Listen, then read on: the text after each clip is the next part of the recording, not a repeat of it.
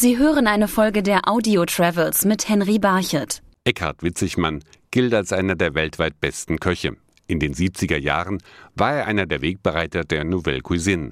Doch wenn er auf über 2000 Meter Höhe auf einer Alm bei Ischgl in den Alpen steht, dann kommt er ins Schwärmen. Also ich glaube auf jeden Fall, dass für mich persönlich die ganzen Bauern als solches mit die kreativsten Leute überhaupt gewesen sind in der Kochszene. Sie müssen sich ja vorstellen, so ein Bergbauer, der hat ja eigentlich von dem geliebt, was er im Stall gehabt hat und was um sich eigentlich äh, gewachsen ist. Ja? Und da hat man eben die Natur begleitet und alle Dinge, ob zum Beispiel äh, die Pilze waren, die, die, äh, die, Beeren waren, das Obst, ja, das hat man getrocknet oder Schnaps oder Speck und so weiter und so fort. Ja, das ist für mich, kann man sagen, schon die erste nachhaltige Küche überhaupt gewesen. Und Witzigmann hat sich die Kenntnisse der Alpenküche selbst bei Wanderungen angeeignet. Man muss natürlich auch in dieser Region aufgewachsen sein. Wie ich zum Beispiel. Für mich war das ja eigentlich immer gang und gäbe, so am Sonntag auf die Berge zu gehen oder die, die Weißelbeeren zu pflücken und die Schwarzbeeren, die Heidelbeeren oder die, die Tannenwipfel, da wurde der Honig gemacht oder den Holunder und, und so weiter und so fort. Ja, da hat man immer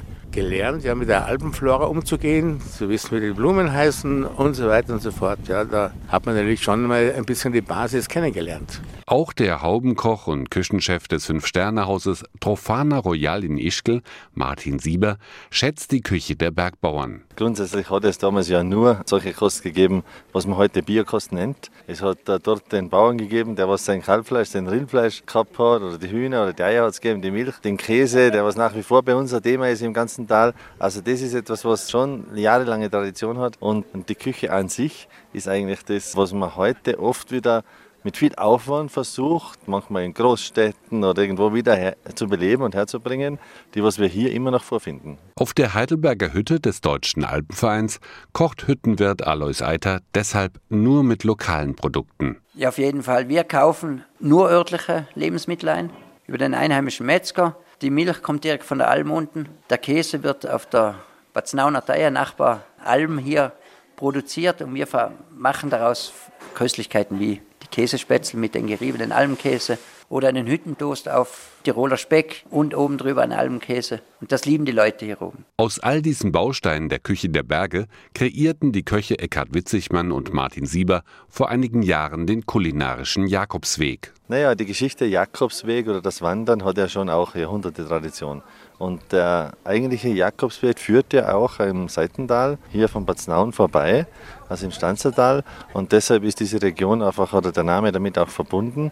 Und aber weil das jetzt ja nicht der vergleichbar oder der Jakobsweg an sich ist, sondern eigentlich nur ein, eine Ausstrahlung dieses Jakobswegs, haben wir ihn den kulinarischen Jakobsweg genannt, wo man einfach auch Verbindungen schließt zum Jakobsweg, das Wandern, einfach das zu sich kommen, das Alleinsein in der Natur und sind schon viele Parallelen. Und äh, dann kommt man dann äh, beim kulinarischen Jakobsweg dann auf die Hütte zu einem besonderen Genuss.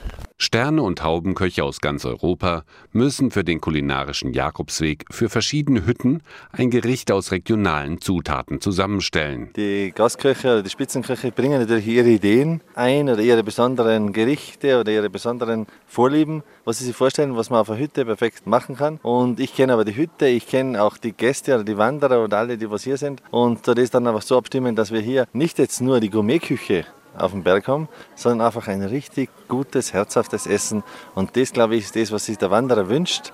Wenn er auf die Hütte kommt, er muss sich zuerst ein bisschen anstrengen, nicht? und dann erreicht er die Hütte und ist in dieser Bergwelt, was ganz eine eigene Atmosphäre hat. Und dort bekommt er ein tolles Essen. Dann sagt man, Herz, was willst du mehr? Und Hüttenwirte wie Alois Eiter auf der Heidelberger Hütte setzen das Konzept gerne um. Es ist nicht nur die oberste Haute Volée oder was weiß ich was. Das Bodenständige auf einem guten Niveau zu kochen, ist die Idee vom Jakobsweg. Auch unsere Philosophie.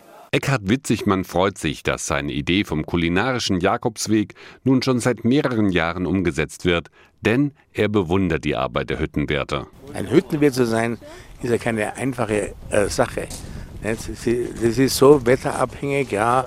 Und äh, in der Früh ist schlecht und am Mittag ist wieder schön oder umgekehrt. Also ich habe den allergrößten Respekt davor. Ja. Und der dankbarste Lohn für den Hüttenwirt ist am Ende des Tages, wenn es allen Wanderern, die auf der Hütte eingekehrt sind, geschmeckt hat. Sie hörten eine Folge der Audio Travels mit Henry Barchet.